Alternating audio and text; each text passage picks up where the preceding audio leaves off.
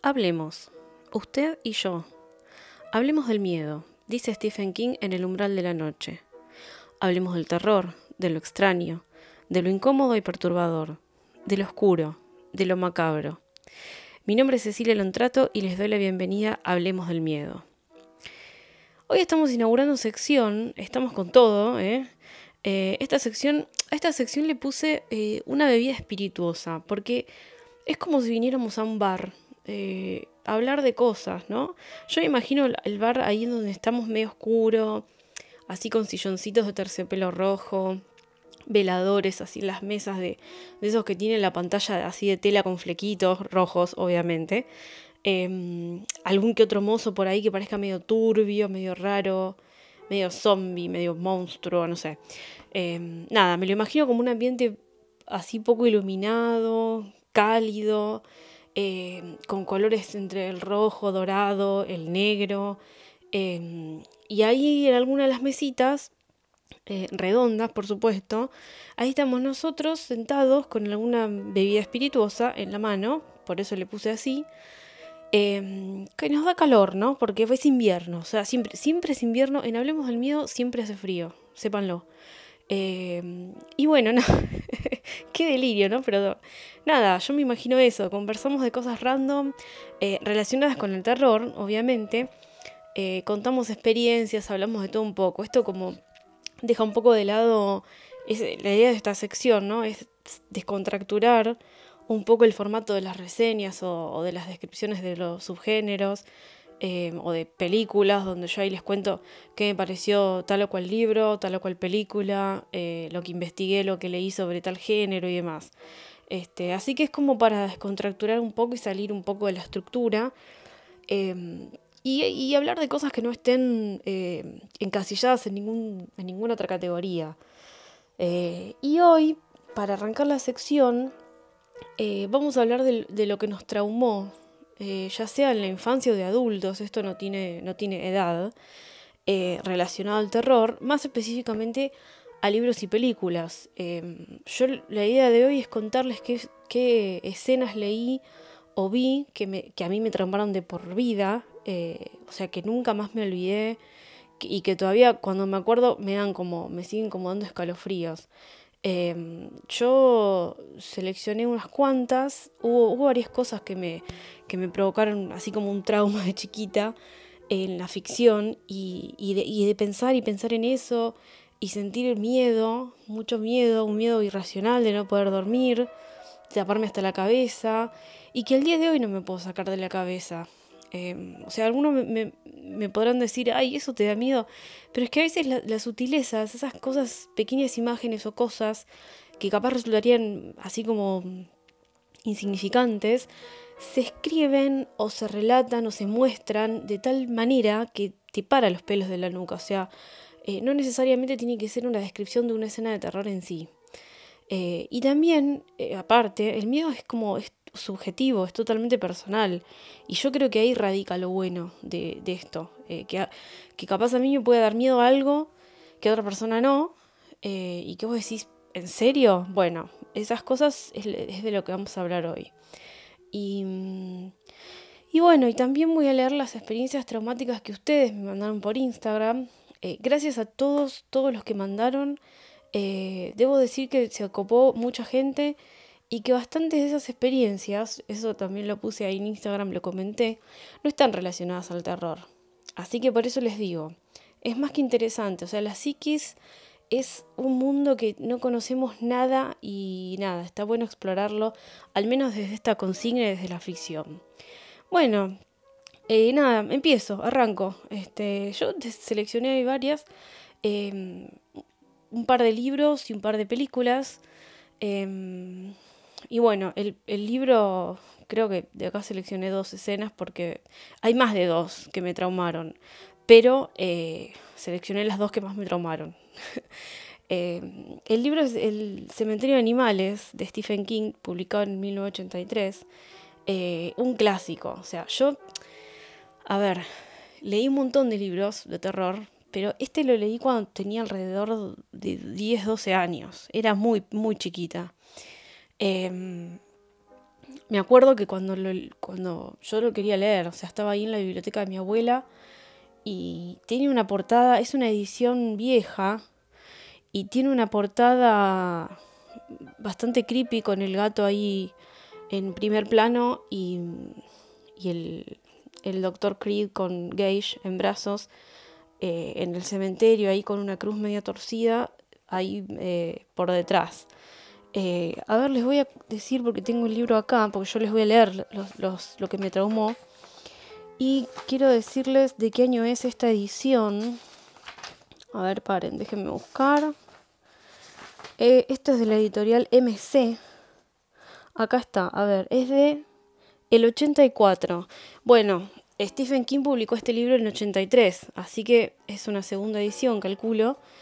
Em, y es viejo, es vieja la edición. Así que bueno, está como así dibujada la portada. Eh, y bueno, y siempre me daba mucha curiosidad.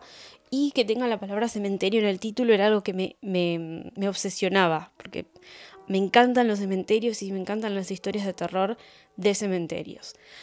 Mi abuela no, me dejaba leerlo porque decía que era muy fuerte, bla, bla, bla. Yo un día lo agarré y, y leí la, la, sinopsis, ¿no? La contratapa. Y ahí la sinopsis decía que el mismo Stephen King se recagó en las patas releyendo algunos pasajes de su libro, de su propio libro. Así que más ganas me daban de leerlo, más mi abuela me decía que no, hasta que un día se hartó, pobre. Imagínense yo insistiendo, insistiendo, le quemaba la cabeza. Y me dijo, bueno, mira, ¿sabes qué? Léelo y no me rompas las bolas, no me pidas que me vaya a dormir con vos cuando te cagues en las patas. Bueno, dale, lo leí, efectivamente. Em, no lo leí de corrido de una noche, tardé un par de noches en leerlo, pero me costaba dormirme y estuve, yo recuerdo que estuve hasta tres días sin dormir. Eh, de esas cosas de imaginarte y, no, no, no, poder conciliar el sueño. No, no sé si no poder, no querer, porque tenés miedo de que venga algo en la noche o de que sueñes algo o de que ah, no querés dormirte. Eso era lo que a mí me pasaba un poco. Eh, de acá de este libro hubo dos escenas que me traumaron mucho y que sigo releyendo y me siguen dando escalofríos eh, por, por, cómo la pasé de mal cuando lo leí por primera vez, ¿no? Eh, sí, igual sí, no, no es solo recordar la sensación de miedo, es me da miedo, me sigue dando miedo, vamos a reconocerlo. Esto, eso también está bueno, es como relatar todo esto es como mm, abrirse un poco y y reconocer la vulnerabilidad de uno de que una historia de ficción o un libro nos puede hacer recagar en las patas. Eso está re bueno. Em, bueno, de acá seleccioné dos. Una es la descripción del cementerio Micmac em, y otra es la descripción de la enfermedad de Zelda, la hermana de Rachel. Eh, pero bueno, me traumaron las dos por igual. Hay más, pero bueno, yo elegí estas dos porque son las que más, las más representativas y he visto algunas de sus historias que también las mencionan, a la de, a Zelda sobre todo. Así que creo que es bastante recurrente este trauma para, varios de nosotros. Les voy a leer un poco de la descripción del cementerio, que es cuando en realidad eh, el Dr. Creed vuelve de enterrar al gato, a Church, y se le aparece en un sueño Víctor Pascoe eh, a decirle, mira loco, que lo que vos viste no es la realidad. La realidad del cementerio es lo que, él, lo que Pascoe lo lleva en el sueño a mostrarle. Leo. No le gustaba ese sueño. No le gustaba nada. Era demasiado real. La sensación de haber pisado la alfombra, el modo en que le había sido imposible pasar a través de la puerta, cuando una persona podía pasar a través de todas las puertas y muros en cualquier sueño respetable. Y ahora el frío del rocío bajo sus pies descalzos y el viento de la noche sobre su cuerpo, desnudo salvo por los calzoncillos. Las agujas de los pinos se pegaban a las plantas de los pies. Otro pequeño detalle que era más real de lo que debería haber sido. No importa, no importa. Estoy en casa, en mi cama, es un sueño, por más vívido que parezca, y como todo sueño, mañana me parecerá ridículo, se dijo. Una ramita le raspó un brazo. Pasco era apenas una sombra móvil, y el terror de Luis parecía haberse cristalizado en una escultura brillante en su mente. Estoy siguiendo un muerto por los bosques. Estoy siguiendo a un muerto rumbo al cementerio de animales. Dios me ayude. Esto no es un sueño, esto está pasando. Bajaron por el otro lado de la colina boscosa. El sendero serpenteaba entre los árboles y la maleza. El suelo se disolvía en una jalea fría bajo sus pies, pegajoso y resistente. Sentía la adherencia del barro entre los dedos de los pies. Trató de aferrarse a la idea de que estaba en un sueño. No funcionaba. Llegaron al claro y la luna volvió a liberarse de las nubes, bañando las lápidas con fulgor fantasmal. Los monumentos funerarios, trozos de tabla y lata tallados con torpeza, se alzaban con claridad tridimensional, proyectando sombras perfectamente negras y definidas. Pascoe se detuvo junto a Smacky el gato, era obediente, y se volvió hacia Luis, sonreía. Los labios ensangrentados dejaban ver los dientes y el saludable bronceado bajo la luz ósea de la luna. Parecía un sudario. Levantó un brazo y señaló. Luis miró en esa dirección y gimió. Había empezado a llorar. El montón de troncos del que Jot Crandall había apartado a Ellie con alarma se había transformado en una pila de huesos. Y los huesos se movían. Se sacudían y sonaban unos contra otros, Vio cráneos sonrientes de humanos y animales, dedos de huesos que resonaban, restos de un pie que movían sus pálidas articulaciones. Todo se movía, todo se arrastraba. Ahora Pascoe caminaba hacia él, con su rostro ensangrentado muy serio bajo la luz lunar, y lo que quedaba de coherente en la mente de Luis empezó a repetir un pensamiento obsesivo, cíclico. Debes, debes despertarte con un grito, no importa si asustas a Rachel, a Ellie, a Gage. Despierta a toda la casa, a todo el barrio y empieza a gritar. Y despierta y grita, y despierta y grita, y despierta y grita. Pero a pesar de los esfuerzos, solo llegó a sus labios un fino hilillo de aliento.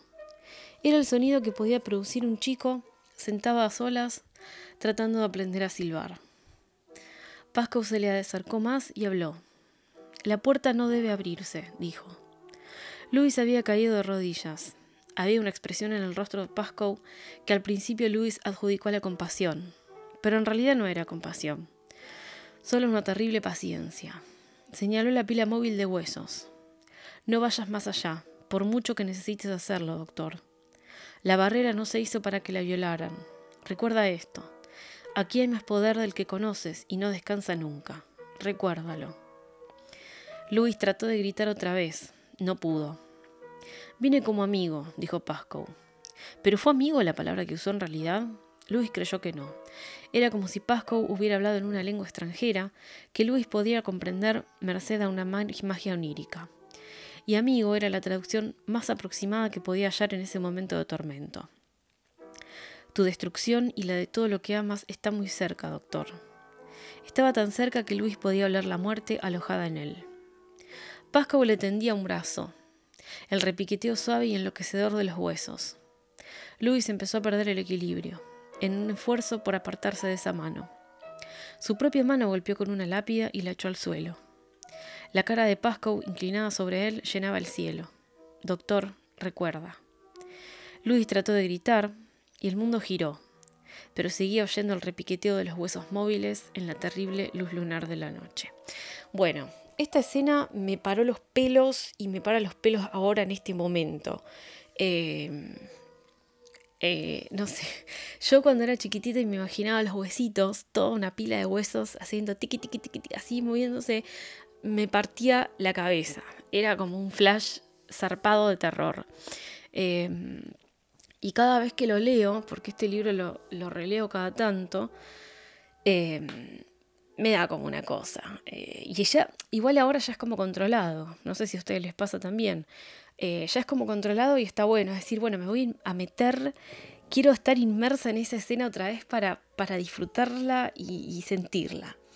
Em, eh, también hay otras, hay otras que, que, en realidad son como frases. Cuando, por ejemplo, Ellie le cuenta a su mamá, a Rachel, que, que soñó con Pascoe también. Y dice que Pascu le decía una, una, frase y a la nenita no le salía la palabra en ese momento y la palabra era desencarnó, cuando su, cuando su alma se desencarnó. Esa, esa palabra escrita en cursiva en el libro, en la edición que yo tengo, em, nada, también me, me, hacía como recorrer una cosa, una cosa rara en la espalda. Y bueno, las frases, a ver, hay unas frases famosas de Cementerio de Animales que en general las dice el viejo, eh, Crandall, que incluso hicieron una parodia en South Park que es buenísima. Este, eh, uno cultiva, el hombre cultiva lo que puede y lo cuida, la tierra se ha vuelto mala, eh, bueno, no sé, hay un montón, un montón de frases que solo leerla, que dentro de, una escena que capaz no es de terror, eh, a mí me como que me da un poco de cosa y eso, eso tiene Stephen King en la mayoría de las obras de él, así que creo que nada, por eso lo, amamos al tío Steve. Em, la segunda escena como les decía, es la descripción de la enfermedad de Zelda, la hermana de Rachel, que, bueno, se, murió de, chica y Rachel la cuidaba cuando tenía 8 años. Eh, y bueno, Rachel por eso en este libro, en esta historia, le tiene tanto pánico a la muerte y tiene una relación de mierda con la muerte. Este, o sea, más de mierda que todo el resto de la humanidad. Em, así que esa, esa descripción, cuando ella finalmente puede eh, expresar y sacar para afuera todo ese, todo ese dolor y esa bronca y ese odio que tiene adentro de, sobre su hermana y sobre tener que cuidarla y, que sus padres no la, no la apoyaron en nada y la dejaban sola con la hermana y demás, eh, cuando ella puede realmente sacar afuera todo eso, eh, es cuando, cuando se describe esta escena que realmente es súper impactante y en la película también se ve y también es súper impactante. Eh, les leo un poquito. Era dos años mayor que yo. Se enfermó y estaba en el dormitorio de atrás. Estaba en el dormitorio de atrás como un secreto vergonzoso, Luis. Se estaba muriendo allí. Mi hermana se moría en el dormitorio de atrás y eso es lo que era, un secreto vergonzoso. Siempre fue un secreto inmundo. Fue horrible, sí, peor de lo que puedes imaginarte. Luis la vimos empeorar día tras día y no podíamos hacer nada. Sufría de dolores constantes. El cuerpo pareció marchitarse, encogerse, los hombros le sobresalieron hacia adelante y la cara se le estiró hasta que parecía una máscara. Las manos eran como patas de pájaro. A veces yo tenía que darle de comer. Odiaba tener que hacerlo, pero lo hacía y nunca me negué. Cuando el dolor se hizo insoportable, empezaron a darle drogas, al principio suaves y después cada vez más fuertes. De haber sobrevivido hubiera sido una drogadicta de por vida. Pero por supuesto todos sabían que no viviría. Creo que es por eso que ella está el secreto, para todos nosotros. Porque queríamos que se muriera, Luis. Deseábamos que se muriera y no solo para que ella dejara de sufrir, sino para que nosotros dejáramos de sufrir. Y ella empezaba a ser un monstruo. Cuando la cambiábamos, podíamos ver cómo se le iba retorciendo la espalda. Hacia el fin, Luis, hacia el fin, parecía como si el trasero le hubiera subido hasta la mitad de la espalda. Ahora los ojos mojados de Rachel tenían la mirada vidriosa y horrorizada de un niño recordando una pesadilla recurrente de poder terrible. Y a veces me tocaba con sus manos, las manos de pájaro, y a veces yo gritaba y le pedía que no lo hiciera. Y una vez me volqué sobre el brazo la sopa que, se le, que le estaba sirviendo, cuando ella me tocó la cara y me quemé. Y esa vez sí grité, y lloré, y también pude ver esa sonrisa en sus ojos. Hacia el fin las drogas ya no le hacían efecto. Ella era la que gritaba, y ninguno de nosotros podía recordar cómo era antes, ni siquiera mi madre. Era solamente esa cosa horrible que gritaba en el cuarto de atrás, nuestro secreto inmundo. Quizá esta escena, como les digo, esta escena no es una escena meramente de terror. Eh, es, es, una escena de drama, es, es alguien contando lo que vivió cuando era chica con una hermana que tenía una enfermedad terminal. Em, pero el horror que provoca ese, ese relato, más que nada, a ver, en la película es más gráfico porque es como que se ve, se ve a Zelda toda torcida, toda retorcida en la cama, incluso se ve como exagerada, como demacrada, muy, muy demacrada. Em, pero lo que, lo que sucede acá con el libro, por lo menos lo que me sucede a mí, es los sentimientos que Rachel eh, tiene hacia la situación. Eh, esa, cosa de esa dualidad de decir, no debería estar sintiendo esto porque es mi hermana, pero quiero que se muera, quiero que nos deje tranquilos. Y después, ya después, eh, es otra parte del relato que no, no marqué acá, pero ella dice, cuando, cuando nosotros la vimos, nos enteramos que se había muerto, yo me reía, salí a la calle y, y de nena creí que era por desesperación, porque mi hermana se moría, pero ahora me, parece y siento que me estaba riendo y que salía a la calle para festejar que se había muerto. O sea, toda esa cosa eh, de decir tengo un pariente con una enfermedad terminal que estoy a cargo encima y tengo 8 años, imagínense eso, eh, la, dualidad que, que, que, ella tenía en la cabeza. Y el marido, de hecho, el doctor Krieg le dice, no, no, está bien, si te reías está bien. O sea, tus padres son unos hijos de puta y no te pueden dejar a cargo de tu hermana. Así que bueno, esa escena a ver chicos, yo tenía 10 años, tenía más o menos la edad de Rachel en esta, en esta escena cuando cuidaba a su hermana, me, impactó y me chocó para la mierda. Eh, y de hecho el día de hoy me choca.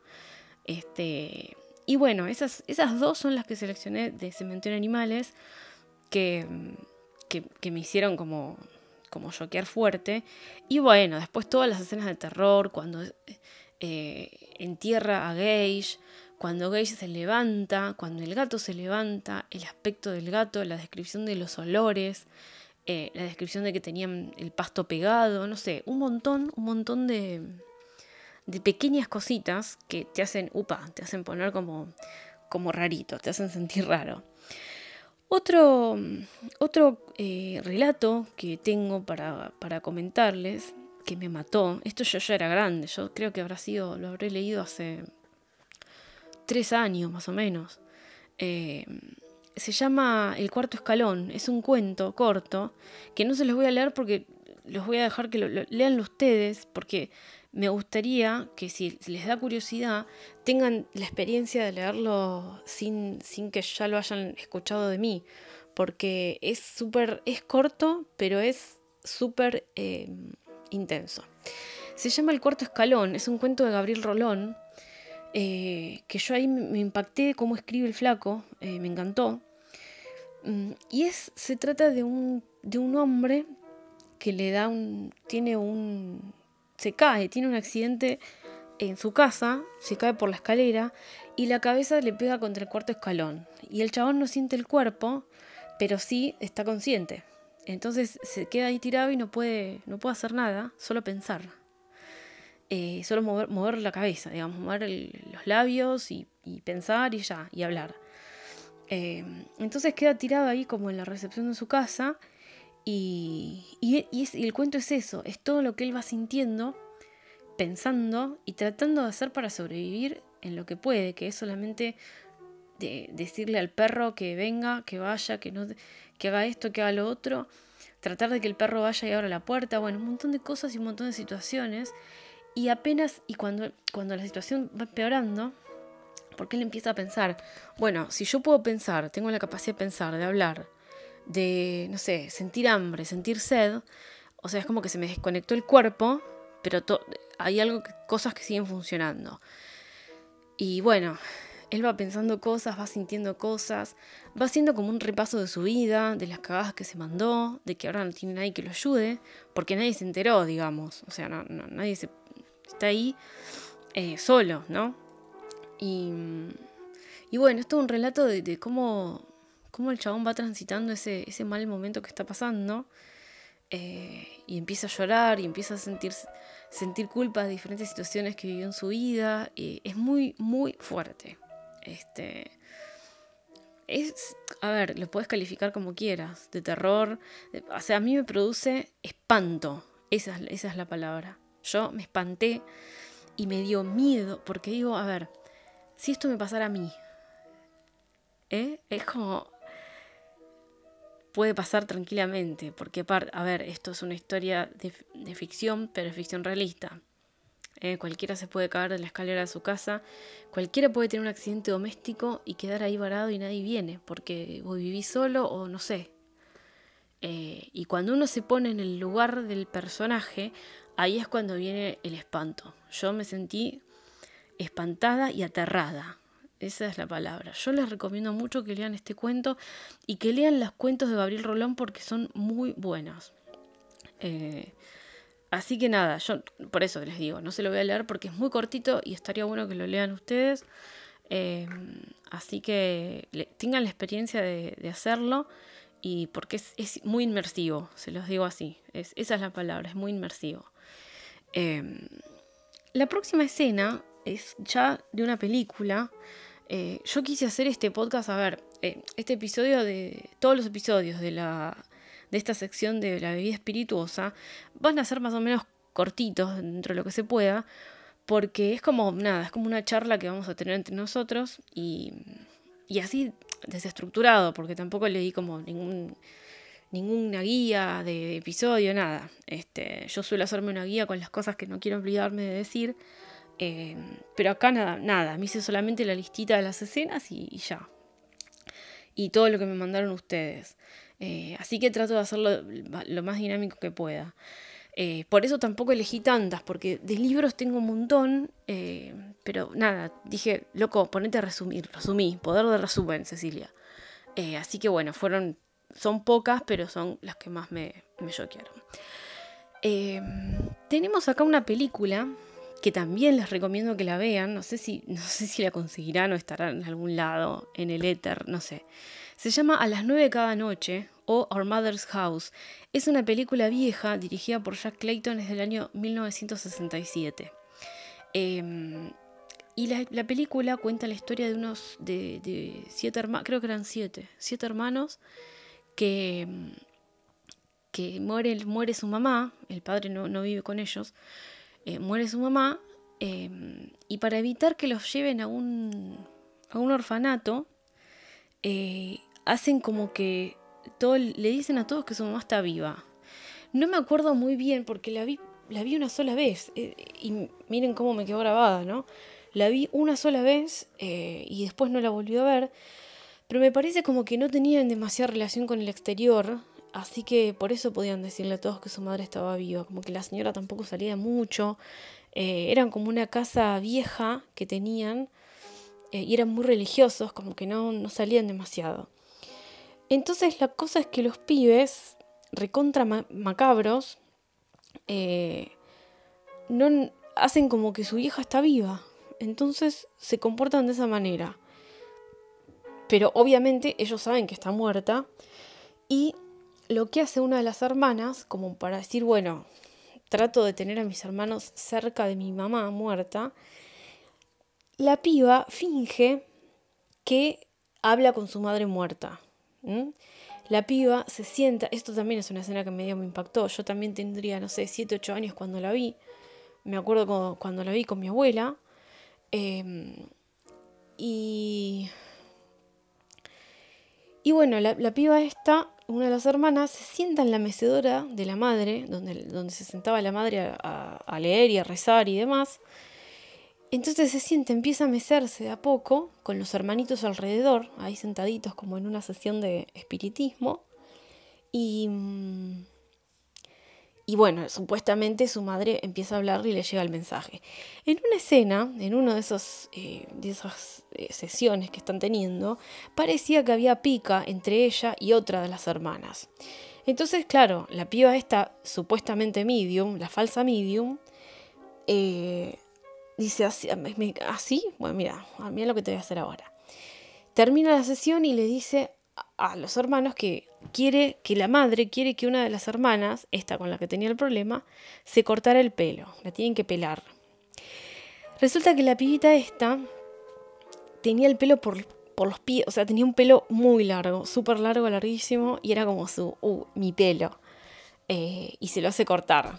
Cuando yo vi eso, y el llanto y los gritos de la piba, porque los, a ver, para los hermanos, lo que decía esta, esta falsa medium, era como palabra santa. Entonces, bueno, agarrémosla, la sentamos y le cortamos el pelo, loco. No hay... corta, así de corta es. Mamá lo dice, se le corta el pelo. Y bueno, y la escena es como toda la, la angustia, la desesperación y los gritos de la piba porque no quiero que me corten el pelo, hijos de puta. Eh, bueno, y la cara de sádica de la otra, de la falsa medium, eh, mientras, mientras le hacen el, corte. Eh, bueno, horrible. Eh, ven acá, como les digo, esto no es una escena de terror, ni siquiera es una película de terror. No sé, no sé si está catalogada como terror. Eh, pero bueno, ya el hecho de que la piba se hiciera la falsa medium y, que se empezara a mecer ahí en la sillita con todos los hermanos alrededor, ya da como una cosa spooky, creepy. y esta escena del pelo para mí fue como muy horrorosa, fue horrenda. Eh, espanto. Creo que esa es la palabra que yo encuentro para definir cómo me siento cuando veo algo así que me, impacta. Me espanto, siento. Em, después hay otra peli, esta película es, nueva, es de 2015. Creo que algunos de ustedes la han visto, probablemente, está en Netflix. Se llama Bone Tomahawk y está dirigida por Craig Saller. Eh, y ahí, ahí trabajan, por ejemplo, Carl Russell y Patrick Wilson. Em, y esta es una película, esta sí es una película catalogada como medio terror, folk horror, algo así. Em, no, no sé si folk horror, pero terror, es como, es, de la época del viejo este, en donde secuestran a un chabón y supuestamente es, secuestrada por una tribu de caníbales, ¿sí? Los, los Von Tomahawk. Ahora bien, suponen que esta tribu de caníbales también tiene algo como sobrenatural, con una conexión como con alguna especie de dios o algo, o hacen tipo una especie de rituales y demás. Y en un momento eh, del secuestro este, porque a este hombre que secuestraron lo van a buscar, lo intentan ir a buscar y rescatar, se encuentran con esta tribu de caníbales que están como todos pintados de blanco y es como, eh, tienen como una estética que te da un poco de, cagazo. Y hay una escena en particular, en porque, a ver, el ellos viven como en cuevas. Y hay una escena en particular en donde hay un chabón eh, como, como atado en cruz eh, y, y hay otros dos, estos dos que lo van a buscar en jaulas. Entonces tienen los dos enjaulados, los dos enjaulados están mirando hacia afuera, donde este está colgado en cruz, el otro, y viene uno de los miembros de la tribu y lo corta al medio. O sea, lo corta al medio desde la parte de las bolas, de los genitales, hasta arriba. O sea, lo, cercena y lo rebana al medio. Y eso se ve. No es algo que, que está como. que viene con el, con el arma, con el hacha o lo que fuera, y ahí corta la escena. No corta la escena. Eh, sigue. Eso, a ver, no es que me dio miedo, me dio asco, me dio eh, muy gore la escena, obviamente, ¿no? Eh, pero casi vomito, o sea, me dio como a náuseas. Em, nada, un poco fuerte me resultó, pero la película está buena, véanla. Eh, es media violenta, es media sanguinaria. Eh, no me la y porque no me la esperaba tampoco. No es que venían tipo los tipos cortando cabezas y desmembrando gente, no. la, la película venía venía bien. Y esta escena es como que, uh, dije, pa, pa, pa. Eh, y dije, ay, qué, horror, ¿por qué así? ¿Por qué no cortarle la cabeza y ya? No, no seas así, hijo de puta. Eh, bueno, nada. Bueno, otra, a ver, si hablamos de asco y de, impresión y de y que casi lo sentís, yo no sé si ustedes ven vikingos o lo vieron, eh, la escena del águila de sangre, que es como un mito, yo no sé si los vikingos hacían eso, Puede ser, puede no. Em, pero bueno, le cortan la espalda así a la mitad y le abren las costillas y le sacan como los pulmones para afuera y le hacen como alitas, entre comillas, por eso es el águila de sangre. Un horror, chicos, un horror. Me da mucho asco y me da como mucho cosa de por qué desmembrar así a la persona. No sé, ahogarlo, no tampoco. Mm, no sé, cortarle la cabeza. Yo estoy a favor del no sufrimiento. Eh, si en las películas quieren matar a alguien, no lo hagan sufrir. A mí me choca mucho eso. Prefiero asustarme con otra cosa. Porque tampoco es que me da susto. Me, da. Eh, me da como no, pobre. Es un ser humano. y le quiero cortar la cabeza, es lo mismo. Pero bueno, que no sufra por lo menos. Bueno, nada. Em, esa escena donde al chabón lo parten por la mitad, me, es el día de que me acuerdo y no, no me gusta. Eh, y la última, yo elegí pocas. La última es también una película que vi de muy chica, de muy chica, eh, que se llama El amo de las marionetas, chicos. Es un clásico, este, el Puppet Master. Es la primera, de la primera voy a hablar, porque hay como una, es una saga que tiene muchas. Em, es del año 89 esta. Em, y nada, son, no son escenas en particulares, sino que son las marionetas en sí. Eh, a mí las marionetas y las muñecas siempre me dieron mucho cagazo de chica. no me solía tener pocas muñecas eh, porque no me gustaban. Sobre todo porque, a ver, había una peli también, otra que se llamaba, creo que se llamaba así, muñecas, o muñecas no sé qué, algo. Eh, y eran como de porcelana que se despertaban y, asesinaban gente. Un cagazo padre, padre, eh, horrible. Bueno, y en este caso las marionetas de esta peli, que eran bastantes, eran muchas, yo las tengo acá anotaditas en un listado así no me olvido, pero me daban miedo todas, no era que había una que más o menos zafaba, no, me daban miedo todas, todas. Y la que más cagazo me daba era el jefe, el jefe final, eh, el líder de las marionetas que era Blade, así se llamaba, que ese es el, el, el de la cara blanca, tenía como una cara blanca, de, de, como de máscara y un sobre todo negro, era muy, eh, como muy estilizada la marioneta, y tenía, en vez de manos, tenía un cuchillo de un lado y un gancho del otro, eh, y tenía un sombrero. ¿Tenía sombrero? Creo que sí, tenía sombrero. Eh, y nada, era como todo el, el, estratega, el que hacía, el que diseñaba todos los asesinatos. La historia detrás de esta película está buena. Era de un chabón que las creó en el año del pedo y les dio vida y las podía, las podía manipular a su antojo, qué sé yo. Y bueno, cuando el chabón se muere las guarda, quedan ahí guardadas, estiradas, y hasta, hasta que él las descubre, las descubre una organización que estaba detrás de todo esto, investigando todo lo paranormal.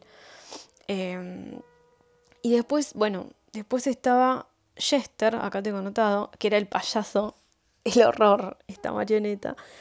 Eh, Jester era como el que miraba todo, me acuerdo, el que cambia se le cambiaban las partes de la cara para, transformarlas en expresiones eh, distintas. Eh, y es como que el que monitoreaba que todo estuviera bien para que las demás marionetas puedan cagar asesinando gente como las mejores.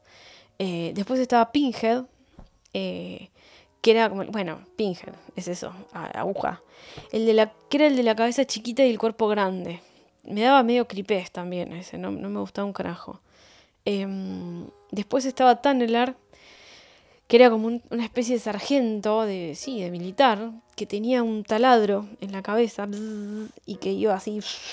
Me encantaba porque el chaboncito iba caminando así, es una marioneta, chicos, caminaba como una marioneta. Y de repente cuando quería asesinar a alguien, prendía el taladro y hacía así con la cabeza para adelante y, y nada, taladraba cualquier cosa. Igual me parecía como un poco raro que unos muñecos tan chiquitos pudieran asesinar a 100 personas. Me causaba un poco de gracia eso, pero nada, estaba bien la película. Eh, después estaba la mina, la que era sanguijuela, que seducía a los hombres, que se llamaba Rich Woman. Eh, nada, la que. Sanguijuela era, ese, era su, superpower de villana. Eh, después estaba Shredder Khan, que era el, ese chino, el, el militar chino, que tenía espadas, que nada, hacía, hacía eso nada más. La mujer y el, y el, chino no me daban tanto miedo, pero... Y después estaba Genji, que era un, un hindú, un indio. Eh, pero nada, los, los, que más miedo me daban eran los del payaso, Blade, que era el, líder, ese, el de la cara blanca, y Pinhead. Este, y el del taladro. El del taladro también me daba cosa. Más que nada, cómo se movían, las caras que tenían. Eh, cómo, cómo aparecían en, pantalla, así como despacito. Eh, y, la relación de su creador, del, señor, no me acuerdo el nombre ahora del personaje, con las marionetas era como que eran como muy simbiótica eh, y, como que él le mostraba todo el amor. Eh, era muy raro eso, era muy creepy. Este, es, una, es un clásico las, el de las marionetas. a mí la que más me gustó fue la primera. No las vi todas, ¿eh? debo decir, o sí, no me acuerdo, porque son muchas. Y la verdad que hace, hace mucho que no, no agarro esa saga de nuevo. Pero la primera fue la que más me gustó. Este, así que bueno, esto, como dije antes, no son todas, por supuesto. Hay muchas más que me hicieron recontracagar en las patas. Eh, pero las que real, realmente me traumaron, lo que se dice trauma, son esas. Eh, de hecho, pienso, pienso en la marioneta esa del orto y me da cosa. No, no. Em, pero bueno, yo son unos ejemplos que les quise contar nada más. Pero ahora vamos a lo jugoso, a lo que ustedes me contaron. Eh, y me compartieron y abrieron su corazón, porque ojo, no es fácil hablar del miedo, ¿eh? No es fácil. Eh, de hecho, es fácil decir me dio miedo esta película, pero hay que reconocer, no, a mí, yo conozco, a ver, yo conozco mucha gente, mucha gente. No, a mí las películas de terror no, no me da miedo. Bueno, pero ¿qué te da miedo? ¿Qué te hacen? No, no, no. Bueno, chicos, todos tenemos miedo de algo eh, y tenemos miedo de contarlo. Así que bueno, por eso. Eh, no es fácil hablar del miedo, no es fácil reconocer que algo nos aterra. Así que gracias otra vez por eso, por haber compartido sus experiencias. Yo les voy a ir contando en orden, eh, como me fueron llegando. Yo abrí dos stickers para esto. Menos mal que me estoy fijando, son 40 minutos que vamos ya. Bueno, eh, no puedo hacer un podcast corto, no sé qué es lo que pasa. Eh, dije que era descontracturado y todo, me descontracturé demasiado, me parece. Pero bueno, así estamos. Eh, las voy a leer en orden, que me fueron llegando. Como les decía, yo abrí dos stickers. Creo que uno fue el miércoles y otro el jueves. O martes y jueves, no sé. Em, y las dos tandas de, de respuestas fueron bastantes y muy interesantes. Debo reconocer que muy interesantes. Bueno, arrancamos. Ramiro, 2285, me dice... El bebé en el microondas, la puta madre Cecilia. Así textual. Yo los voy a leer textual. Rami se está refiriendo al bebé que aparece. Es, una escena que aparece en la serie Happy, que esa está en Netflix también. Se las recontra, remil, recomiendo. Em, es la serie, es la historia de un, de un ex policía eh, que ahora es mercenario y está detonado. El chabón eh, todo tipo de drogas, alcohol, eh, está hecho mierda, pobre, eh, que tiene una hija a la que no ve muy seguido, y resulta que la hija la secuestra un grupo de eh, pedófilos, básicamente. y todo el objetivo de la primera temporada es salvarla. Y el objetivo de la segunda temporada es terminar con, este, con, esta, con esta banda de criminales, de, hijos de puta pedófilos. El tipo esto es a ver, lo políticamente incorrecto, lo más políticamente correcto que uno pueda conseguir, que uno pueda ver. Por eso también me gusta esta serie, porque se deja de lado toda la sensiblería y toda la, la, ética y políticamente las cosas correctas de, de, cómo se construye una serie o una película en la actualidad y se mete en lo que no está bien, en los métodos que no están bien quizá, para, para una buena causa, pero así todo... Eh, varios muñecos en el camino van cayendo no de la mejor manera, ¿no? Y una de las escenas es esta, es un bebé que estalla en un microondas, es así. Es muy gráfica también la serie. Eh, y él, ah, lo que tiene Happy, es que, bueno, por eso se llama así, es que el hombre tiene un aliado en esto, en todo este eh, esfuerzo por, por rescatar a su hija, que es el amigo imaginario de su hija, que es un burro, no, no es un burro, es un unicornio, pero es un unicornio tan feo, eh, es como un burrito eh, medio feo, eh, que se llama Happy. Obviamente al principio él cree que es, producto de las drogas que toma, pero no, el, muñeco, el, amigo imaginario existe y se llama Happy y lo va a ayudar a, a hacer todo esto. y bueno, la escena esa del bebé eh, adentro del microondas, quizás un poco fuerte. Yo no me acuerdo ahora el contexto bien en dónde estaba, pero Ramiro se quedó, me, lo comentó reiteradas veces, que me odiaba por haber recomendado esa serie. Eh, así que bueno, es, puede ser un poco traumático, chicos, ver un bebé en microondas, sí, lo, reconozco. Bien, Matías, Matías Cerizola. Eh, dice, la chica de al lado de Jack Ketchum. Tiene un par de capítulos que casi me hacen dejarlo me recomendaron mucho este libro, no lo leí, pero seguramente lo vaya, lo vaya a comprar y a leer porque me lo recomendaron bastante. Así que eh, nada, Matías, te creo, porque encima después hay otro, otro, em, otro seguidor de Instagram que también me comentó sobre este libro, así que evidentemente algo tiene. Ahumada-13, Facu, dice, cuando leí Cuyo de Stephen King a los 8 años, me trauma un poco que el asesino fuera un perro, ya que estaba acostumbrado a que los animales malos fueran pirañas o tiburones o cocodrilos. Bueno, cuando hay acá algo en las historias que nos da vuelta, que hay una imagen, digamos, tierna de algo que se transforma en un monstruo, eh, también es choqueante y traumatizante quizá. Este, que, que vos decís, ¿cómo puede ser que algo tan lindo pueda ser tan demoníaco? Bueno, ese es el caso de, este, este perrito divino, ¿no? Em, sí, sí, también es traumatizante el libro. El libro, los libros de King siempre son peores que las películas, peores en cuanto a, a antes, ¿no? Aunque algunas pelis de algunas adaptaciones fueran muy, muy fieles, eh, los libros no son eh, otra cosa. Em, así que sí, eh, te creo completamente porque es, así. Em, y, la película debo reconocer que también me ha, traumado un poquito a mí. Este, así que sí, este, este perrillo nos trajo traumas a varios. Em, seguimos. Francisco Ángel Baldini dice, primera película de Silent Hill, escena del baño y el hombre con alambres. La recuerdo. A mí, a ver, me causó, me dio cosa, obvio, pero mm, no me llevó a traumar. Pero ven acá, acá lo que digo, cada uno tiene su nivel de, terror y trauma, eh, y está bueno que lo, charlemos y lo compartamos. Eh, Gilda Manso. Gilda. Bueno, yo cuando leí esto dije, amo. Escuchen. Primero, no es de terror, pero cuando el caballo de Atreyu se hunde en el pantano de la tristeza. Eh, Estamos hablando de la historia sin fin, chicos, ¿se acuerdan? ¿Qué te puede dar miedo de la historia sin fin? No lo digo en un sentido, pero ¿cómo te va a dar miedo de eso? No, lo digo. Una, es una película de fantasía. Es una historia linda de fantasía. Pero yo me acuerdo de esta escena, eh, y, después con Gilda lo, comentamos eh, por, privado, eh, que el caballo no lucha por salir. Es como que se va hundiendo así y Atrello ahí lo ve. O sea, es, es, desesperante y más desesperante es para un niño, me imagino.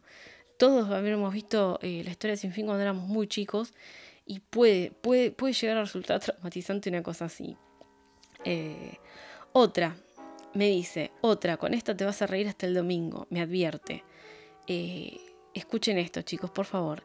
Cuando en los bañeros más locos del mundo apareció una carroza con zombies.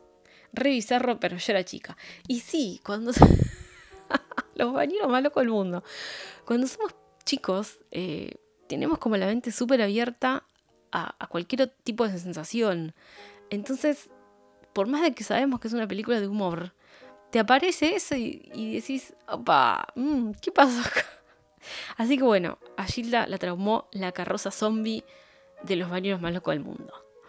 Em, seguimos. Pino Agustina, Drew, dice, cuando el nene corta el tendón de Aquiles al viejo en el cementerio animal. Obviamente. Esa escena es clásica. El, el, el em, demoníaco es terrible. En la película también es terrible. En las dos. En, tanto en el libro como, como en la peli. Sí. Y la escena del corte del tendón es. Pendejo, sos un sádico de mierda. Pero es así. Y después otra es ver caminar a Samara toda descaderada. Totalmente. Sí comparto.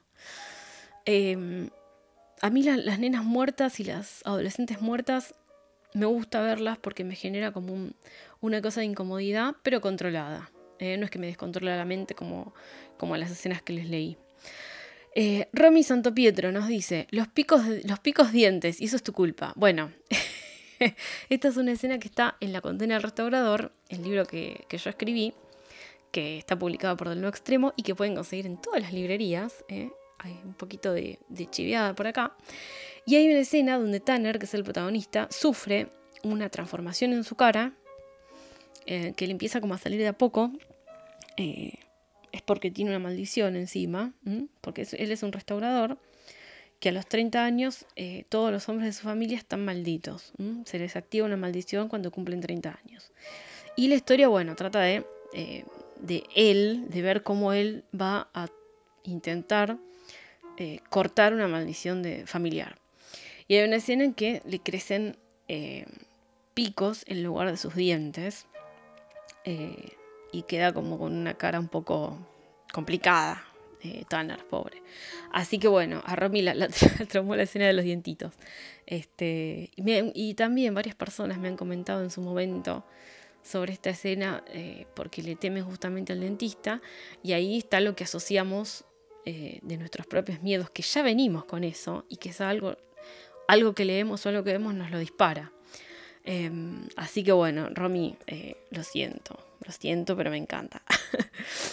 eh, Daruma Tatu 22, Cristian.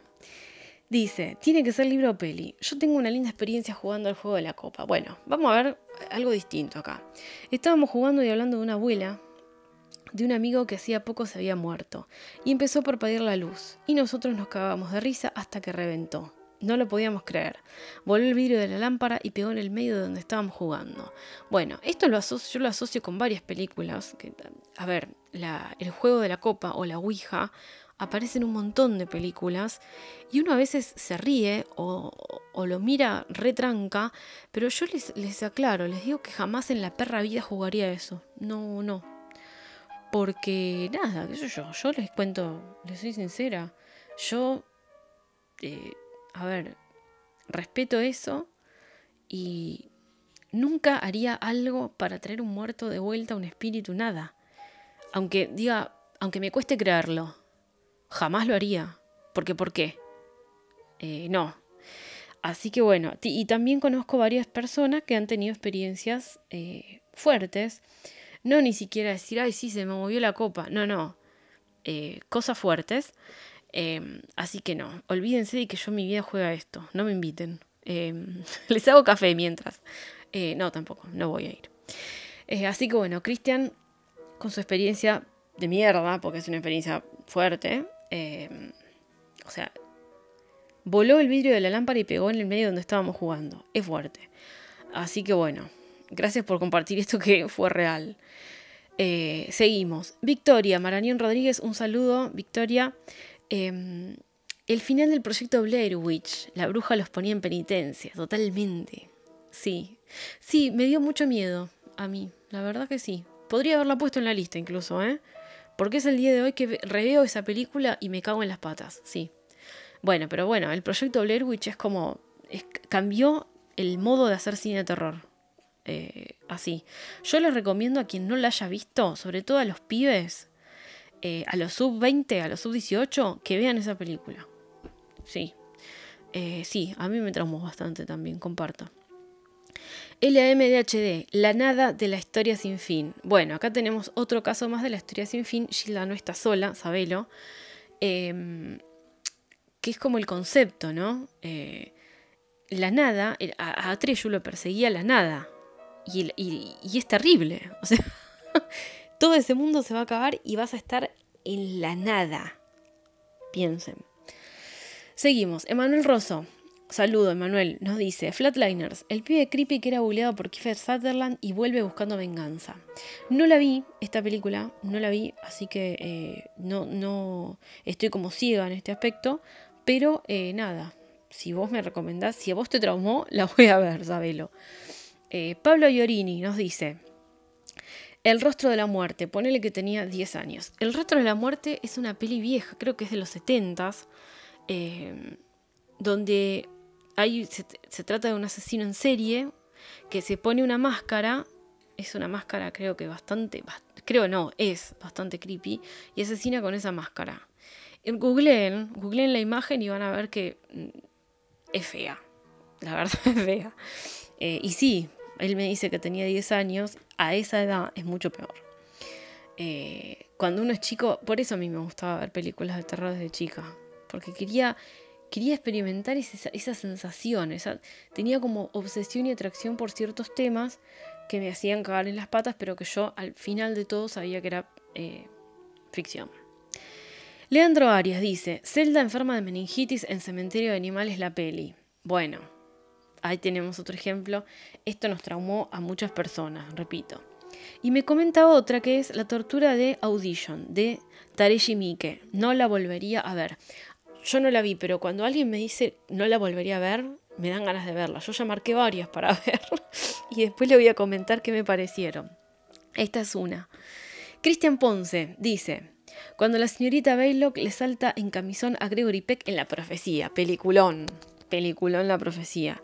Eh, y debo decir, Cristian, Cristian Ponce es el creador de la frecuencia Kirlian, para el que no lo conoce, eh, vayan a ver la frecuencia Kirlian.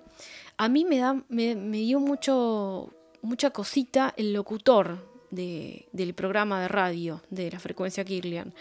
Es muy sádico, es como muy sádico, es muy como que te juega con la psicológica, em, como que vos te querés ir de acá, olvídate.